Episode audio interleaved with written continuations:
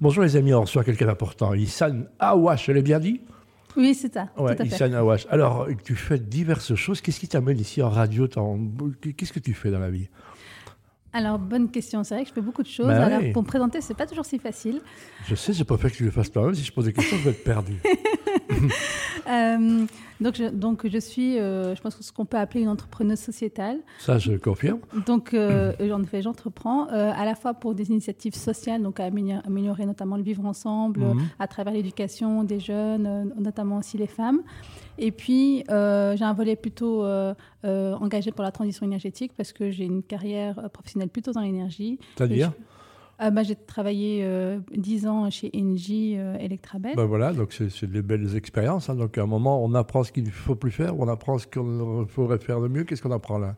Bah, on apprend plein de choses. Donc, Mhm. euh, déjà, bon, l'avantage de travailler dans un grand groupe, c'est que j'ai pu changer assez souvent de métier sans changer de contrat. Donc, c'est Ouais. un petit avantage. Euh, j'ai fait beaucoup ce qu'on appelle l'intrapreneuriat, c'est-à-dire Mhm. que j'ai pu euh, proposer des, des Des initiatives. espèces de business unit hein, qu'on crée un petit peu, Voilà, c'est un peu c'est ça. Donc j'ai pu créer des initiatives, notamment j'ai beaucoup travaillé aussi sur le changement organisationnel, sur comment est-ce qu'on peut s'organiser pour favoriser ben, l'autonomisation, l'empowerment des gens. J'ai beaucoup travaillé sur les thématiques du leadership notamment. Qu'est-ce que le leadership? Euh, et puis voilà, en parallèle avec ça, j'avais des initiatives sociales. Donc j'ai créé des associations dont euh, Teen Talented Youth Network qui travaillait sur euh, l'éducation des jeunes. Et donc j'ai fait des initiatives à côté de mon travail en tant que bénévole. Et puis petit à petit, j'ai commencé à me rendre compte que finalement, ce, ce drive euh, Mhm. social était plus fort que ça. Et je voulais que mon travail entièrement, à 100%, ça soit, ça, so- ça soit quelque chose qui ait du sens pour moi. Et c'est là que j'ai décidé ben, du coup de, de me mettre à mon compte euh, pour pouvoir travailler avec des entreprises, avec des institutions publiques. Tu, Avec, dors, euh, tu dors quand, toi, Issan euh, j'ai besoin de dormir, donc je dors. Et Ouais. je dors quand mes enfants me laissent dormir aussi. Ça, c'est Ah, t'as encore des hommes, une famille en plus. Donc on voit, il faut savoir, on fait de la radio, mais Issan, c'est un regard d'acier comme ça qui. On, sait ce que tu veux. Tu es quelqu'un de déterminé, toi. hein.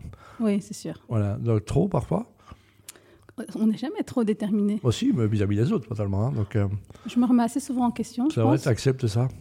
Oui, oui, j'ai besoin du challenge justement. J'ai déjà quitté des, des positions parce que je trouvais qu'on me challengeait pas assez. Donc moi, je suis quelqu'un qui vise l'amélioration continue, qui vise l'excellence, et pour ça, on a besoin de pouvoir être challengé, d'avoir du feedback. On est prêt à ça en Belgique euh, C'est le genre de discours qu'on entend assez peu. Et finalement, euh, est-ce que c'est pas disruptif ce genre de message en Belgique en disant Ouah, reste tranquillement dans ton coin, pourquoi est-ce que nous ennuie ça C'est un peu ça, non? Euh, bah, c'est vrai que mais c'est lié à la culture de l'échec. hein. Donc euh, c'est lié à la culture de l'échec, le fait d'avoir envie de Voilà. paraître parfait, notamment auprès de ton boss.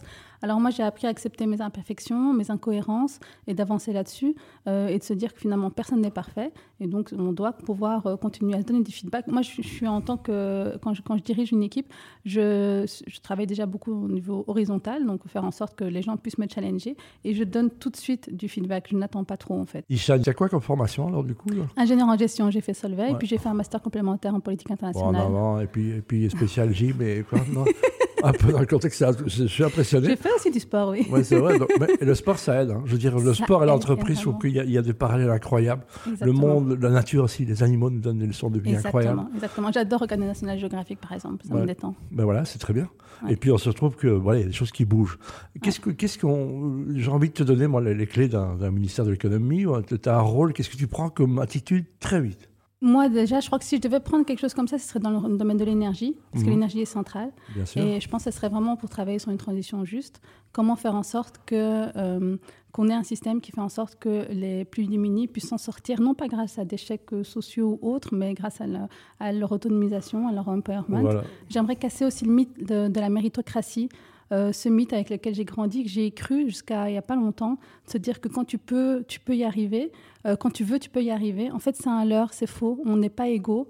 euh, et donc, on a besoin de mécanismes qui puissent permettre à toutes les personnes de pouvoir y arriver si elles le veulent. Il y a beaucoup de personnes qui veulent, mais qui n'y arrivent pas. Et il y a des personnes qui ne font pas beaucoup d'efforts et qui arrivent Voilà. Et puis euh, il y a le petit commerce, je pense à des boulangers qui souffrent Exactement. le martyr parce qu'ils doivent, ils ont des... Exactement. et ça c'est pas normal. Et ça, c'est le cœur de Bruxelles. Le cœur de. Bruxelles sont ces petits indépendants. Voilà, petits indépendants qu'on oublie, qu'on a oublié pendant la crise Covid et qu'on n'a pas beaucoup aidé. Et on, on a l'impression qu'on sait qu'aux États-Unis, le petit commerce va disparaître au profit de l'e-commerce, on le Ouais, sait. ouais. Mais là, vraiment, euh, il y a des gens comme, euh, qui- vraiment qui sont en train de souffrir. Très bien. Tu as régulièrement, tu interviens. Euh, Dernièrement, il y a eu une conférence de presse, que, une conférence que tu as donnée justement sur la, le management. Hein. C'est ça. Donc, c'est euh, justement, c'était au Bessie. Bah oui, et donc, euh, bah, j'ai développé un modèle qui s'appelle Open. Euh, le O pour l'ouverture, le P pour la patience, le E pour l'empathie et le N pour être naturel. C'est de trouver un équilibre entre l'ouverture à l'autre tout en étant soi-même, euh, en usant de patience et d'empathie, ce qui nous manque souvent assez cruellement Ah dans le milieu d'entreprise. Je rappelle que l'empathie, c'est on est heureux parce qu'on rend les autres heureux. C'est un peu ça. hein. Voilà, c'est pouvoir se mettre à la place des autres. Mhm. Alors, il y a aussi l'empathie par rapport à soi-même. hein. Donc, quelquefois, il y a certaines bien personnes qui ont tendance à l'oublier. Certaines personnes peut-être un peu trop d'empathie envers elles-mêmes. Mais euh, Bon, ça, c'est moi. Voilà. c'est toujours une question d'équilibre. Ouais. Et, euh, et la patience, ça, c'est quelque chose qui nous manque cruellement dans ce monde. On a l'impression qu'en en- en allant vite, on va faire mieux, mais c'est c'est faux. Parce que souvent, on doit revenir complètement en arrière, souvent parce qu'on n'a pas pris suffisamment le temps au démarrage d'inclure tout le monde. Et donc, j'ai écrit- j'ai développé ce modèle dans un livre qui s'appelle Open Up Your Organization, euh, qui est un livre qui est sorti en anglais au mois de mai. Euh, et euh, le but, c'est de pouvoir travailler après dans Je les sais pas entreprises. quand elle dort, cette femme. Non, vive la place. au Moi, je suis un contemplatif. De temps en temps, je m'arrête de réfléchir.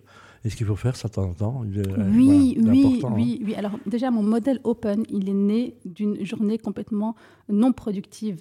Euh, on a besoin d'espace dans notre cerveau, on a besoin d'avoir du temps pour soi, du temps pour ne rien faire. Et ça, c'est le problème Ça, de je fais ça très bien, franchement. Non, mais je fais ça mieux, très tant mais Non, mais c'est vrai, mais le côté contemplatif, mettez-vous sur un arbre, observez les gens. Mais C'est génial. Réfléchissez, allez marcher. Aller prendre un café, ne pas prendre son téléphone. Tu arrives avec beaucoup de, choses nouvelles. Comment, tu es perçu? Parce que d'abord, je veux dire, tu es une femme. Ouais. Euh, tu, tu- tu assumes le fait d'être voilée aussi. Est-ce Mhm. que ce sont des problèmes, ça, pour les gens? Tu, tu dois passer un cap ou bien euh, tu dois en faire plus que les autres? Ah oui, ça c'est clair que je dois en faire plus que les autres, ça c'est, sûr. Euh, mais j'avoue que j'ai grandi avec ça. Mes parents m'ont éduqué avec cette notion de Mhm. tu, tu dois, tu dois donner le maximum de toi-même. Mon prénom, on peut le traduire aussi, Hassan, comme la, la recherche d'excellence. C'est vrai? Donc voilà, ma mère a choisi ce prénom justement en disant on va chercher l'excellence. Et, et, et donc c'est vraiment cette notion de... C'est vrai que quelquefois je, des gens pensent que je dérange, euh, mais c'est souvent euh, juste d'apparence. Et c'est ça que C'est le premier regard, j'imagine, qui est un peu surprenant parfois. voilà, et en soi, je peux le comprendre, c'est un peu un réflexe aussi Mhm. de survie, et quand on n'a pas l'habitude de voir certaines personnes, quand on les voit, on peut avoir peur. Mais je pense que la question à avoir, c'est plutôt de se dire pourquoi est-ce que je ne les vois pas plus souvent? Pourquoi est-ce que euh, j'ai euh, dans mon entourage des personnes qui me ressemblent peut-être un peu trop physiquement? C'est sûr. et, et donc, c'est pour ça que moi, quand on parle de diversité, euh, souvent, j'aime pas la façon qu'on a d'en parler, parce qu'on parle souvent de diversité d'apparence, le genre, les origines, mais on ne parle pas suffisamment de la diversité de pensée. Et c'est surtout ça qui nous importe, c'est sur ça qu'il faut jouer, et c'est là-dessus où on pourra bâtir une meilleure société, c'est en intégrant en fait tous des points de vue qui sont différents des miens. On est un peu très, fort- resté très fort cowboy indien, on le voit malheureusement le Proche-Orient, Ouais. c'est terrifiant. Donc qu'est-ce qu'il faut faire? Il y a un moment, euh, on doit écouter les idées des autres et pas, pas, pas l'image qu'ils dégagent Voilà, c'est ça, il faut pouvoir écouter et, euh, et juger les idées et pas les personnes. Donc on a tendance aussi à vite diaboliser et attaquer les personnes quand on n'est pas d'accord avec elles.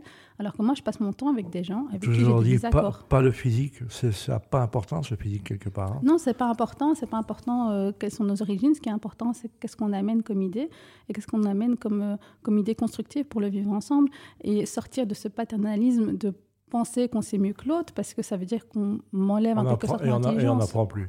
On n'apprend plus et puis ensuite on rentre dans l'ego, euh, le, le mauvais ego où on se dit qu'on sait mieux que les autres et ça, ça va pas. Ça va pas. On fait Je pas société pas ensemble. qu'il y avait un bon ego. Qu'est-ce qu'il doit faire au mois de novembre? Sortir un film, un livre? Qu'est-ce qui se passe? Mois de novembre, alors, novembre, je- décembre, qu'est-ce qui se alors j'ai plusieurs interventions. Je crois que la plus grosse c'est le TEDx, donc je Ah, bah participe euh, au TEDx Il Countdown. y a Toutes les réunions se font beaucoup ici, d'ailleurs, c'est gai de les voir. Donc c'est déjà une TEDx, on le Ah, rappelle. Donc voilà, Voilà, qui aura le lieu où 14 et quand novembre, Ouais. le 14 novembre euh, au Musée des Sciences Naturelles. d'accord. Donc il y aura des personnes super intéressantes, dont moi, mais il y aura Mhm. d'autres personnes vachement intéressantes aussi à venir voir. Euh, donc c'est essentiellement ça. Après, il y a d'autres conférences, notamment le Centre féminin, enfin, je ne me trompe pas, c'est FEP, Centre féminin d'éducation permanente, qui m'invite aussi pour une conférence. Ça, c'est le 21 novembre. Euh, Il y a... alors, il y a toute une série de conférences, j'ai pas tout en tête. Ouais, c'est pas grave. Mais il suffit de me suivre sur Ouais, LinkedIn et sur Instagram. dire euh, Issan Awash, H-A-O-H, c'est ça H-A-U-A-C-H. Euh, Voilà, parfait. Merci beaucoup, Issan. Qu'est-ce qu'on peut te proposer? Qu'est-ce que tu as envie euh, Baguette magique, qu'est-ce que tu as envie? Bing, changer maintenant Baguette magique? Ouais. Après, je te faire un ministère, maintenant tu as une baguette magique, franchement. Euh, bah, alors, plus d'armement? Quoi? Plus d'armement? Oui, c'est bien. Pour pouvoir se tuer, ça serait bien. Voilà, et euh, qu'on essaye de se battre pour la paix, pas pour la guerre, finalement. Oui, c'est ça. On se bat beaucoup. On se bat trop. Trop peu oui, pour, trop la, peu pour, pour la, la, pour la paix. Allez, paix sur le monde et sois heureuse. Merci beaucoup de ta présence. Au revoir. Au revoir.